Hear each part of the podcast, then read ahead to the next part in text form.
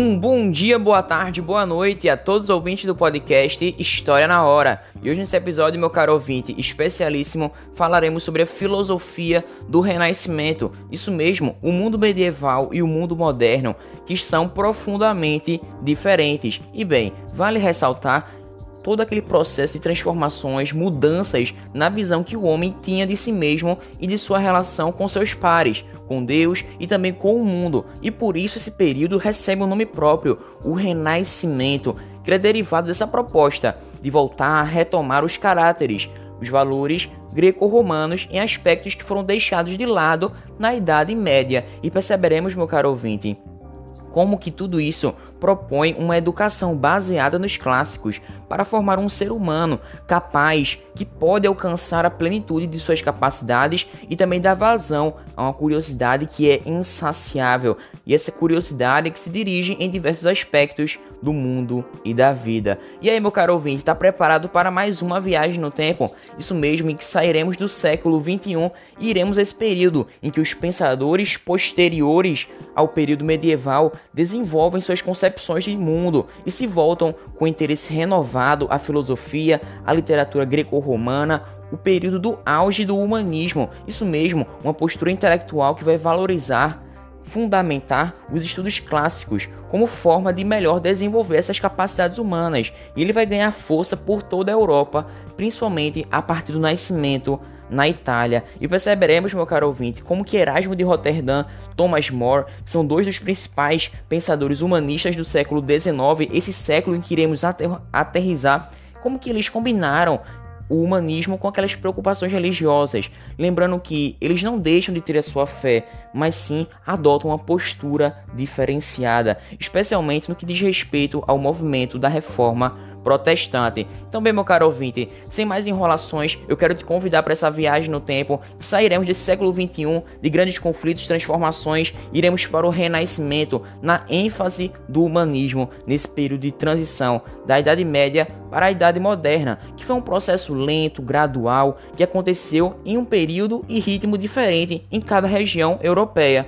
E os fatores que desencadearam esse processo envolvem diversos aspectos da vida humana, como por exemplo a ciência, economia, arte, política, mas também a área filosófica, que é que vamos dar ênfase nesse podcast. Inclusive, o Renascimento diz respeito ao retorno dos ideais greco-romanos. Inclusive, a Itália foi o berço de todo esse renascimento, de todo esse processo, já que circunstâncias históricas específicas dessa região ajudam a explicar todo esse fato, como por exemplo a organização política em cidades e territórios, daquele jeitinho das cidades-estado gregas, além da persistência do comércio, da força da burguesia e do interesse em patrocinar, financiar as artes e a cultura, e até mesmo ter uma proximidade física com importantes ruínas do Império Romano. E é por isso que lá estão os primeiros nomes associados ligados ao Renascimento, como por exemplo os poetas Petrarca e Boccaccio. E lá, para eles, convergiram justamente nesses pensamentos. Os mestres que incorporaram essas artes plásticas também estão lá, já que são Michelangelo, Donatello, Leonardo, Botticelli, Rafael, Tassiano, dentre diversos outros nomes importantíssimos para a história da arte.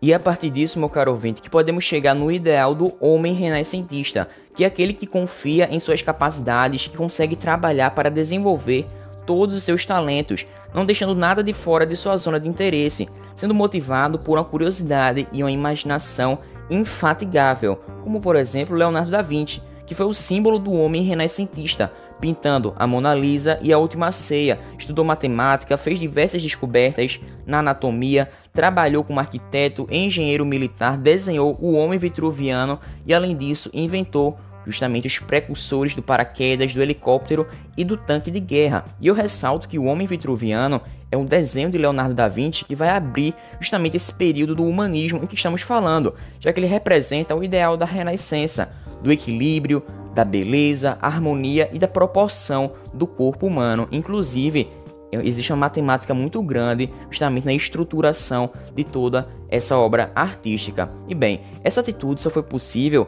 em razão de uma profunda mudança de concepção sobre a natureza do ser humano e do seu lugar no mundo. E é claro, meu caro ouvinte, que todo esse processo de transformação e de mudança significativa não acontece de uma hora para outra, nem de um dia para o outro já que a Renascença é afinal a ponte entre a mentalidade medieval e a mentalidade moderna, um período de transição, de mudanças, modificações. E essas modificações privilegiam a mistura de elementos tradicionais e elementos inovadores. Porém, é possível perceber, notar diferenças marcantes em como o homem renascentista vê a si mesmo e ao mundo, já que na interpretação de Ernest Gombrich, na obra A Little History of the World, ou seja, uma pequena história do mundo, ele diz assim: Ser um guerreiro, um artesão e dedicar a sua vida para o serviço e a glória de Deus não era mais o objetivo de todo homem. O que importava era ser alguém por si só, ter um cérebro e saber usá-lo. Independência, aptidão, intelecto, conhecimento e habilidade eram o que contava. As pessoas não perguntavam mais primeiro qual era sua classe, sua profissão, sua religião ou de que país você veio. Elas diziam: Mestre, o que você sabe fazer? Bem, do ponto de vista intelectual, toda essa grande influência sobre as transformações está relacionado ao desenvolvimento do humanismo, que é um movimento que propunha a valorização das capacidades humanas, e se apoiou inclusive nessa redescoberta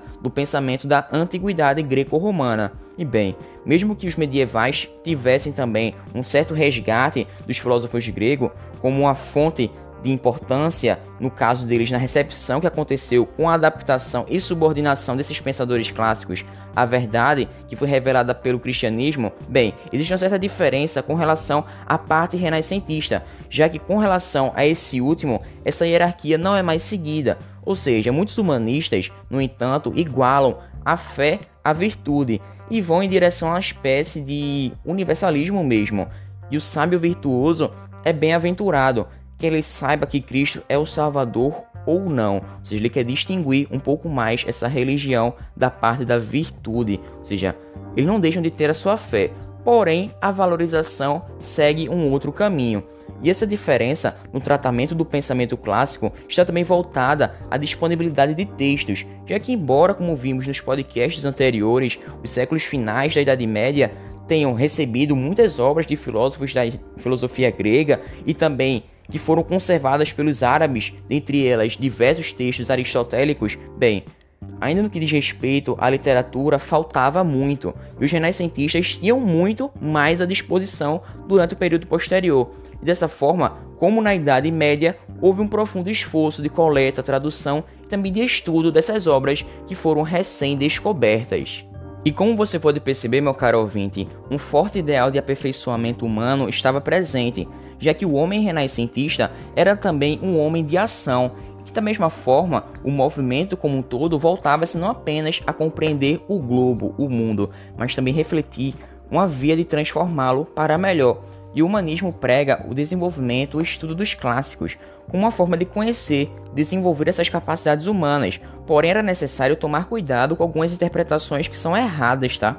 Que justamente de que os renascentistas vivem em uma nostalgia do passado ou de que eles se submetem passivamente, lembre-se, passivamente à sabedoria dos antigos. Bem, para eles o contato com os clássicos era importante, porque essas obras vão trazer problemas, retratar esses interesses que não eram exclusivos do período histórico da antiguidade, mas que se aplicam a toda a humanidade em todo e qualquer período, em diferentes épocas. Ou seja, eles queriam adotar uma atitude questionadora, como se estivessem dialogando com aqueles sábios e aprendendo mais com eles. É como ler um livro mesmo, de algum cientista, de algum intelectual. Você está absorvendo conhecimento e refletindo sobre sua própria condição, seja esse livro qual for.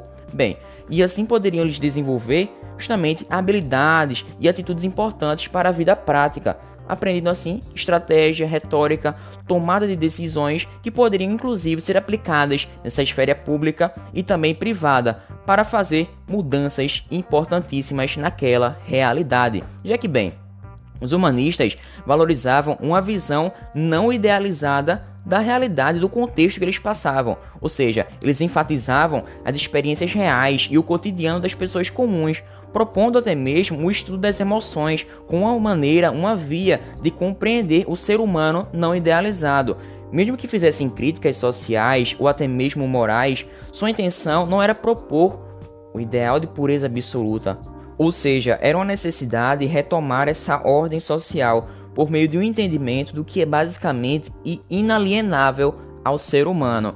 E assim se desenvolve uma atitude crítica e também questionadora que vai se apoiar na profunda confiança nas capacidades humanas de investigar e compreender este mundo tão complexo em que vivemos. E a crença nas capacidades humanas e na exaltação da experiência comum vai conferir ao humanismo um caráter bem individualista, em que o indivíduo vai ter em si toda a potência necessária, imprescindível para alcançar o que ele quer, e o humanismo começa a valorizar as diferenças entre cada um dos indivíduos e aquilo que é único e próprio de cada um. Ou seja, o objetivo de uma educação humanista deveria ser desenvolver essa virtude no ser humano, mas a ênfase passa a estar justamente na sua aplicação prática, na ideia de uma virtude ativa e não passiva. E eles, os humanistas, associavam, assim como Aristóteles, o desenvolvimento pleno do ser humano a uma vida cheia de virtudes, uma vida regrada. Mas bem, eles acentuavam que ele deveria ser posto em ação, todo esse projeto, esse plano de vida. E bem, meu caro ouvinte, vale ressaltar que essa concepção de virtude ativa vem alinhada com a consciência de que o conhecimento deve servir para aperfeiçoar, melhorar o indivíduo, mas também a sociedade. E o homem virtuoso busca conhecer o que é honra, justiça, coragem, força, generosidade, sabedoria e deve agir para que elas estejam presas à realidade, ou seja, aplicáveis. Mas bem, meu caro ouvinte, como você sabe, o humanismo nasceu na Itália e as suas origens podem ser remontadas inclusive ao século XIII, em Florença, Itália. E eu quero trazer agora Erasmo de Roterdã, ele que viveu de 1466 até 1536. Bem, seu nome em latim foi um dos responsáveis por levar o humanismo para o norte europeu, já que ele nasceu em Roterdã, na Holanda, e ele circulou por todo o continente europeu, tendo permanecido períodos longos em alguns países, como por exemplo na França, em Paris. E outra coisa que eu quero ressaltar é que ele também esteve em Cambridge, na Inglaterra, Basileia, na Suíça e Louvain, na Bélgica. E bem, todo esse processo de mudanças, de estar em períodos longos em diversos países, rendeu a possibilidade e a oportunidade de encontrar em estar em contato com diversos pensadores daquela época. E Erasmo entrou assim para um mosteiro e foi posteriormente ordenado padre, mas como ele tinha um reconhecimento muito grande por ser intelectual, ele ficou afastado dessa vida monástica. Mas vale ressaltar que ele não perdeu a sua fé e se manteve fiel ao Papa e também católico. Bem, ele valorizava a gramática, a filologia, a retórica e também rejeitava o estudo escolástico, que era baseado em uma análise muito rígida e detalhista de argumentos, e o interesse dele era mais voltado para Platão do que a Aristóteles e ao latim do Império Romano, em oposição ao latim dos séculos mais recentes. E Erasmo, inclusive, era um grande crítico de tradições e de superstições vindas desse período medieval e encontrou uma forma eficaz e também memorável de demonstrar e expor essas críticas através de uma sátira de sua principal obra, que é o Elogio da Loucura. Ou seja, ele faz uma sátira, uma sátira em que quem tem palavra é a própria loucura. Ou seja, vemos a loucura a partir de um elogio de, dela mesma, para depois analisar os abusos e atitudes corruptas da igreja. E é nessa lógica, nesse sentido, que ele é um típico renascentista, já que ele é herdeiro da tradição medieval e de maneira ativa. E bem, meu caro ouvinte, uma das principais razões da preferência dos humanistas por Platão em detrimento de Aristóteles é que Aristóteles era justamente a base da filosofia escolástica.